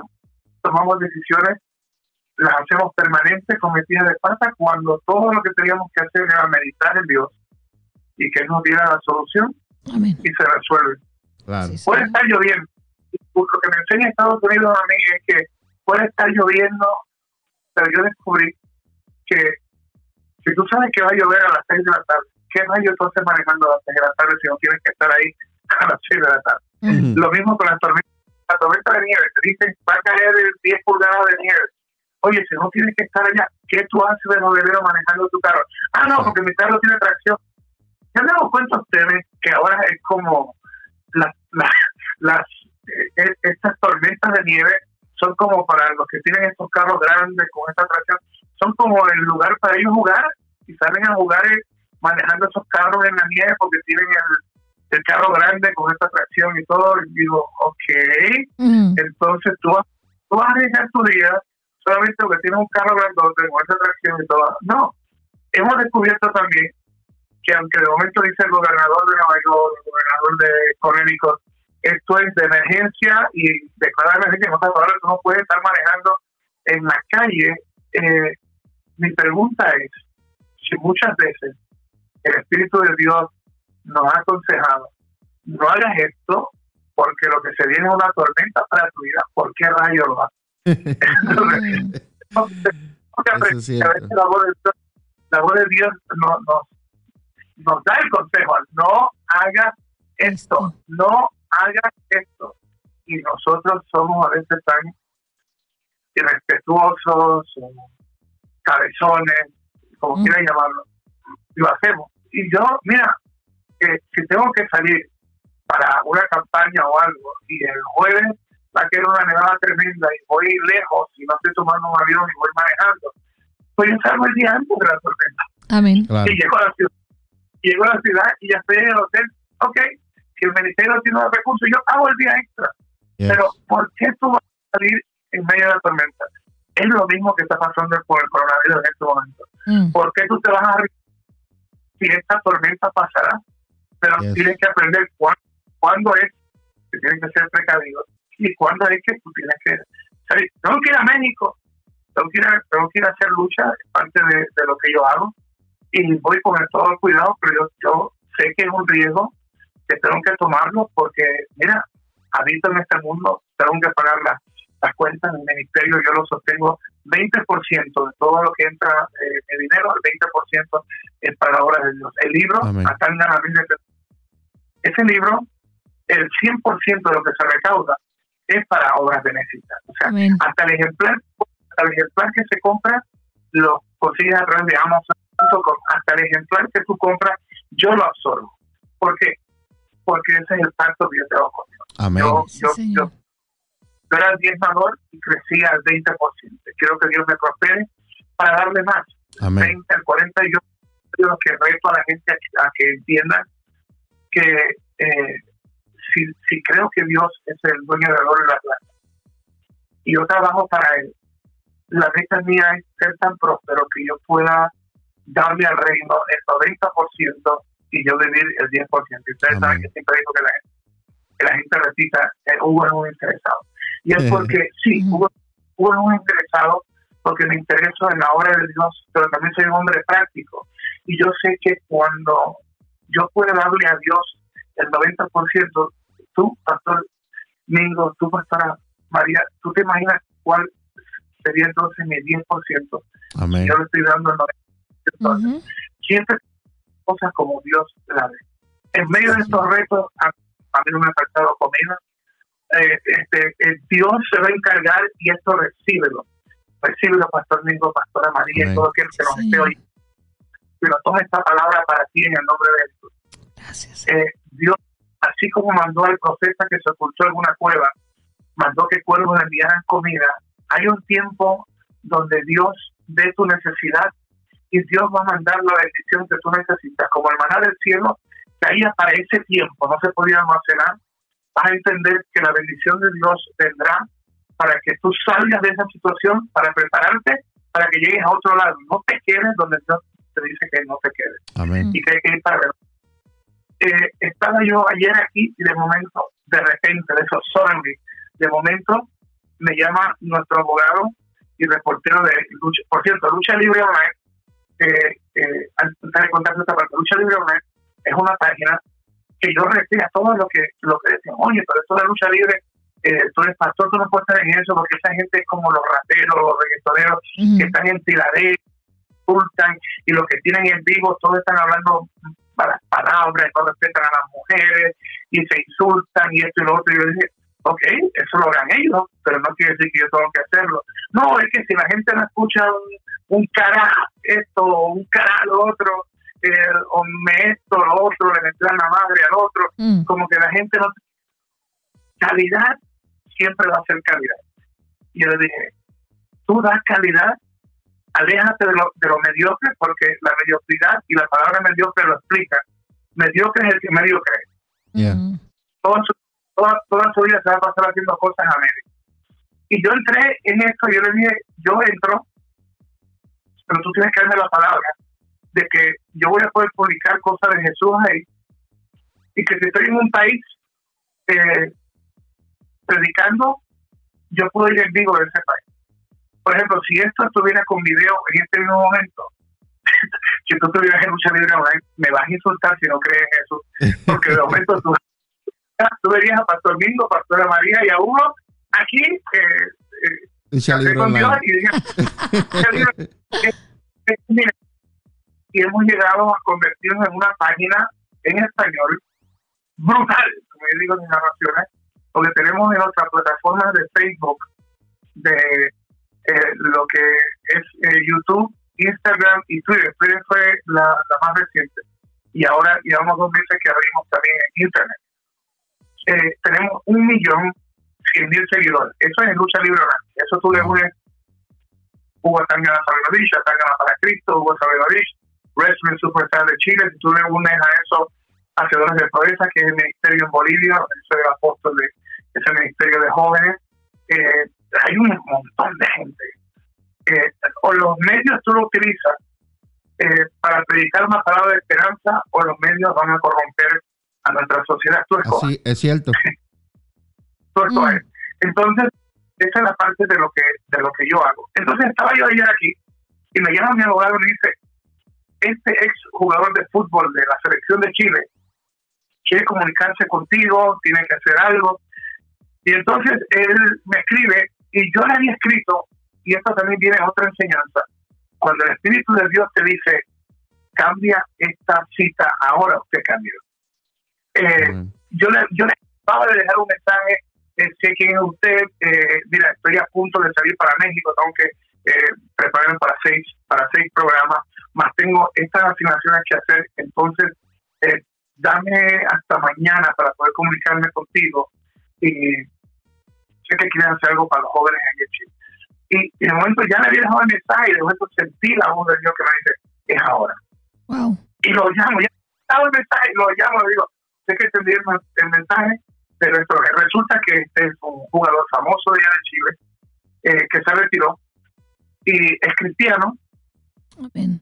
y entonces trabaja con la juventud, y eh, sus socios eh, tienen una compañía de producción, y quieren, hay muchos jóvenes que están eh, aburridos y todo, quieren hacer un tipo de concurso donde ellos viendo un tipo de que es como la cadena Fox Premium de Latinoamérica, eh, tiene un servicio es como pay per view y esta pelota. Entonces, en ese tipo de servicio es como que tal eh, va, a iniciar y ayer yo grabé todo, eh, entonces sale Hugo el video hablando de lo que va a pasar y todo un evento grande y van a elegir 12, 12 ganadores de ahí que se va a llevar unos cuantos premios, pero también van a, van a tener la oportunidad de estar conectados con este servidor y otro anfitrión en un evento de lucha de Estados Unidos grande que van a ser como parte de nosotros y esto que lo otro. Entonces ellos me llamaron para, para yo hacer eso, o sea que no tuve que salir a buscar esto, sino que Dios trajo provisión a mi casa. Y yo le Amén. dije, pues, deposítame en la cuenta de banco. Y en 30 minutos estaba depositado la mitad y, y ustedes me conocen que, o sea, para Dios yo no pongo precio, pero en lo Amén. secular yo te, yo te cobro caro, porque si tú no valoras, si tú no valoras tu trabajo, ¿quién lo va a valorar? Claro. Y, y me, y, y me mandaron la mitad y con eso eh, eh, pude resolver situaciones que esto había traído porque no estaba trabajando a tiempo completo. ¿Por qué yo te digo esto? Porque eh, mi Dios no hace excepción de personas. Amén. Y yo declaro que esa visión va sobre cada uno de ustedes, sobre ustedes, pastores, sobre Amén. sus Amén. hijos, padres, sus familias, y sobre cada Señor. persona que esté oyendo o que le den esto, de que Dios no trabaja con favoritos, aunque cada uno de nosotros creemos que somos los favoritos de Dios, porque así es su amor tan especial, pero eh, Dios no hace excepción de personas. Y yo declaro esa palabra que dice el Señor. Deuteronomio 1, verso 11, la bendición de mil veces más sobre Yes. ustedes, Amén. Sobre sus, sus hijos espirituales, Gracias, y que saben hasta una hasta una cuarta generación Amén. en el nombre de Jesús. En nombre de Jesús. Gracias. Oh, Hemos creado una palabra que salió de mi espíritu, la hemos creado en lo terrenal, le hemos Sí, dado Señor. esa unción y la hemos puesto a que haga lo que ha salido a hacer y no regresará vacía porque es palabra de Dios Amén. sí, Señor. en boca de los servidores y decimos amén porque lo sellamos Amén. con la fe que hemos de que Dios Gracias, lo hará. Y que hoy, en esta mañana eh, de marzo del 2021, eh, eh, sea algo que las generaciones siguientes, hasta una cuarta generación, reciba esta bendición que se formó un sábado por la mañana en una conexión entre una pareja de pastores y un apóstol del Señor, un evangelista del Señor, y un hombre que, que no es perfecto, pero entiende que le sirve a un Dios perfecto. Y sé que voy a las palabras porque soy humano, y no es que a propósito lo haga, pero vamos a cometer errores en este mundo. Pero lo lindo es que le servimos a un Dios que es perfecto y que nos lleva en gloria, de victoria en victoria, y que Él es un Dios de misericordia que nos educa, que nos levanta, que nos da la visión. Hay veces que digo, wow, porque yo estaba todo el día pensando, ¿y cómo voy a hacer esto? Y de momento yo digo, Señor, tú sabes lo que necesito. Ayúdame, Señor, a encontrar. Y comienzo solamente a imaginarme eh, estar en los brazos de Jesús. Tú tienes que utilizar tu mente a veces en reposo, un rato, apagar tu celular y solamente tienes que, tienes que construir tu escena, tu escenario con Jesús. Yes. ¿Qué tú harías si tú estás en el momento donde tú te puedes ver en los Mm. brazos de Jesús? Si tú te ves a Adán y Eva caminando en el jardín, en el huerto de Edén, que dice la palabra que ellos caminaban desnudos Mm, con Dios. Señor. Cuando tú abres tu y tú te comienzas a ver bajo la presencia de Dios, ese es el momento de los milagros. Amén. Ese es el momento donde, el altar de Dios se abre. Yes. Y es el momento donde a lo sobrenatural de Dios. Yes. donde enfermedades son sanadas, donde hay milagros, donde depresión en ese momento desaparece, donde ataques del enemigo desaparecen, donde el momento donde había pelea, Dios pone el Espíritu de Dios ahí para que sea Jehová Shalom Amén. el que entre en esa en el nombre de Gracias. y yo Amén. aprendí a meditar en eso. Hay veces que estoy guiando y busco una gasolinera. Hay una en Long Island que eh, antes de iniciar mi, cerca de la iglesia donde yo soy apóstol, eh, voy y las cuatro horas está bien. Eh, entonces, en la, la una vez que estoy echando gasolina, una de las máquinas de gasolina, sé que muchos le dicen pump o la pompa, como sea, pero una de esas máquinas me gusta la, la que dice es la número uno, porque la número uno es el carril último de un lugar donde hay creo que 24 máquinas de, esto de echar gasolina, es grande. Wow. Y hay un sitio que puedes comerte una hamburguesa de una cadena famosa. Tres o cuatro de la mañana, en medio de los coronavirus, tú puedes comprar una hamburguesa famosa ahí, o hay sándwiches ya hechos ahí, o hay café de todo lo que tú quieras, o hay, hay un montón de cosas. Pero lo que más, más, más me gusta de todo eso es que cuando tú tienes esa pompa número uno, ves hacia el frente, hay una estación para los camiones grandes, los de 18 ruedas, los 18 wheelers. A veces tú ves, entran tres de esos monstruos y parece como que en efecto es como si vinieran a aplastar tu carro porque tú estás en la primera de este lado y ellos están allá, pero si tú puedes tomarle una película, pareciera que estos tres monstruos vienen encima tuyo y que van a destrozarte. Y me gusta porque luego yo veo cómo es Dios. Que aunque esos monstruos en la vida vengan y parece que te van a destrozar, Mm. Dios está en la pompa número uno. Dios está en la pompa número uno Mm. para detener a estos en el nombre de Jesús. Y eso es lo Wow. que me llena a mí de paz. Que aunque están ahí cerquita, por poquito, pasan al y no me tocan. Y esa es la palabra que esta mañana. El enemigo o el o brujo, hechicero, tratarán de hacerte mal, pero nadie te tocará. Amén. Que donde el mal ha sido puesto para ti, Dios podrá bendición. Donde ha habido escasez, Dios va a suplir. Donde ha habido enfermedad, Él será tu sanador. Jehová raza, donde ha, ha hecho falta paz, Él será Jehová Shalom. Y en Amén. esta Sí, mañana Señor. estuve en una cárcel. Un hombre que perdió a su compañera de 30 años. Un hombre que perdió dos días a su hermana mayor. Te vengo a decir que aún en medio de los retos más grandes, de lágrimas y de desiertos, aprendí a no ser campaña en los valles, a pasar, a pasar. Y aunque, aunque llore, Él pone paz en mi corazón. Amén. Y después de la lágrima, yo siento el abrazo de Papito Dios. Yo Amén. siento que en este momento alguien está sintiendo Yes. Gracias, que se acabó la esclavitud a esa tristeza. En este momento abres tu corazón a Dios. Que se van tristezas, se van depresiones, ese romance que terminó, ese matrimonio que concluyó. Yes. Gracias.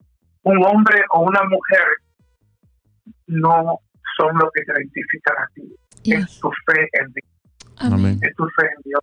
Gracias. Ese hombre o esa mujer sirvió en un momento de tu vida y ya en este momento tú vas hacia otro lugar, hacia otra victoria. Haz de cuenta que en el centro de tu sala se, se fundió un bombillo o el foco y necesitaste una escalera para subir y cambiar el foco. Pero una vez que cambias el foco, tú no puedes dejar la escalera en el medio. Mm. Y no quiero que nadie se no se ofendan con esto. Pero hay personas en tu vida que van a ser como esa escalera. Mm. Y aunque suene bien triste y fuerte, hay momentos donde hay que quitar a esta persona del medio. Amén. Amén. O, o la llegará donde tendrás que removerla, porque si no se va a convertir en oro en tu vida. Oh, hermana Hugo, pero usted no sabe lo que está diciendo, como yo a ese hombre, como yo amé a esa mujer. Sí, pero tú no vas a tener ese obstáculo en tu camino. Ya no va a ser bendición para tu vida.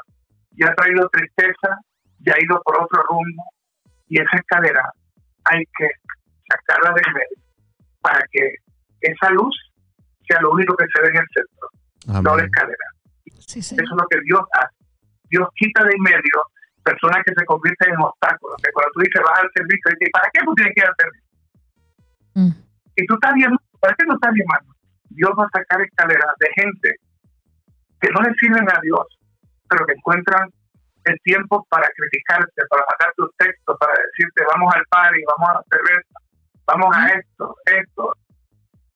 Y tú no puedes permitir que gente contaminen tus orejas, tus oídos. No dejes que nadie utilice tus oídos como zapacones de basura. Yes. Y no dejes que, na- no dejes que nadie mate tus sueños. Amén. Yes. En el nombre Sí, Señor. este ha Amén. sido. Y, y, y estoy terminando a las 10 y 58, o sea que tenemos los, dos, minutos de, de- Amén. Amén, Hugo. Queremos, eh, de parte de la pastora eh, María y este servidor, el Pastor Mingo y la Iglesia Café, queremos darte las gracias por Sí, tomar Señor. este tiempo y poder compartir eh, con nosotros y con los que nos están escuchando en Café con Dios y en el podcast de Café con Dios tu testimonio. Eh, han Sí, habido Señor. comentarios de personas que, que han dicho, eh, me gusta ver a un hombre abrir, abrir su corazón. Mm. Y eso es lo que usted ha hecho en el día de hoy, abierto su corazón en su testimonio eh, por su proceso que pasó con la, con la rubia. Y sabemos que Dios ha estado con usted en todo momento y Él nunca lo ha abandonado. Amén. Y yo sé que Dios le sigue dando fuerza, lo sigue ayudando y lo va a seguir llevando a lugares donde Dios tiene ya programado que usted va a estar ahí porque Dios va a hacer grandes cosas a través de su vida. Gracias, Señor. Lo amén. Así que tenemos en agenda compartir en un futuro no muy lejano en persona Amén. Amén. y, y qué bueno será. en Claro que sí. de Jesús. Claro que Los sí. amo.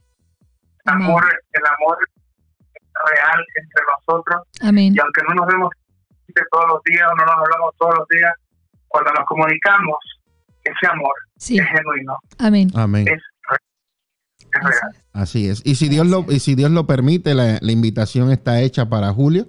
Eh, ahí me, después me confirma. Y esperamos en el Señor, ¿verdad? Que podamos compartir.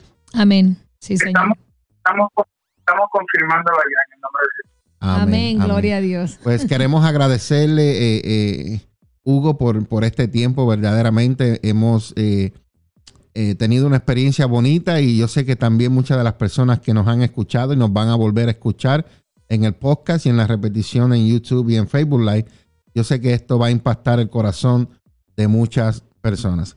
Así que lo bendecimos, le amamos Gracias, mucho. Señor. Un abrazo bien fuerte, un beso. Amamos. Y, y pronto nos vamos a ver y, y nos vamos a beber un juguito de piña con hielo bien molidito. Amén. Amén. Bendiciones, amado. Que pase, que pase buen día. Gracias por estar con Gracias, nosotros. Señor. Amén. Amén.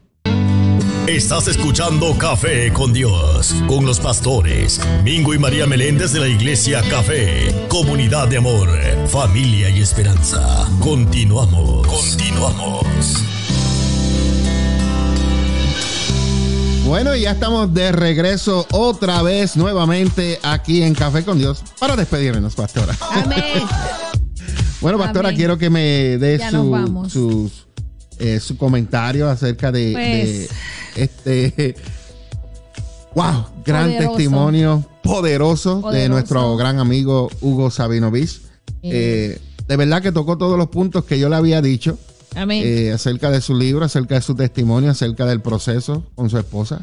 Eh, eh, ese fuerte. es el más fuerte Ese para fue mí. más- Porque De verdad que- fue mi amiga. Sí, Es la mi extrañamos amiga. y Simplemente se mudó, sí, ¿verdad? Y fue una mujer que me, me enseñó con su testimonio, su palabra. yes. Eh, una mujer muy sabia, que desde que la conocí la primera vez, cuando yo era servidora, Yes. Los conocimos a ellos, los traímos para un evento de los jóvenes y desde ese momento el Señor nos, nos pudo enlazar. Eh, aprendí sobre la mujer sabia que edifica su casa. Y Así es. De verdad que la extraño mucho. eh, cuando nos juntábamos, eso era como un chicle. En los momentitos que nos veíamos, era como dijo eh, el apóstol Hugo, era como si nos viéramos todos los días. Siempre era Así la es. misma.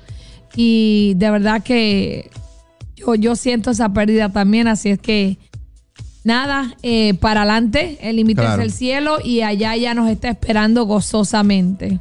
Y lo bueno, lo bueno de esto, pastora, que eh, el Señor siempre ha estado ahí Sí. eh, Siempre. con él.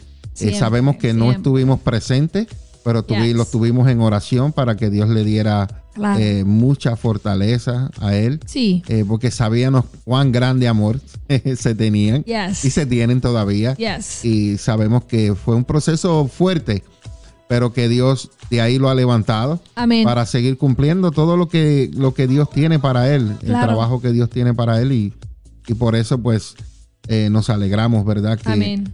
El Señor lo haya levantado. Claro que sí. Lo esperamos por acá muy pronto. Lo bendecimos. Y usted que escuchó su testimonio, pues también llévelo en oración. eh, porque pues los procesos no son fáciles. Yes, Y debemos de estar intercediendo y orando los unos por los otros. así es. Amén. Y que la paz de mi amado Señor Jesucristo sea con cada uno de ustedes. Bendiciones, Bendiciones. bendiciones. La Iglesia Café presentó el programa Café con Dios, con los pastores Mingo y María Meléndez. Un tiempo sobrenatural de Dios para tu vida. Te esperamos en la próxima edición. Café con Dios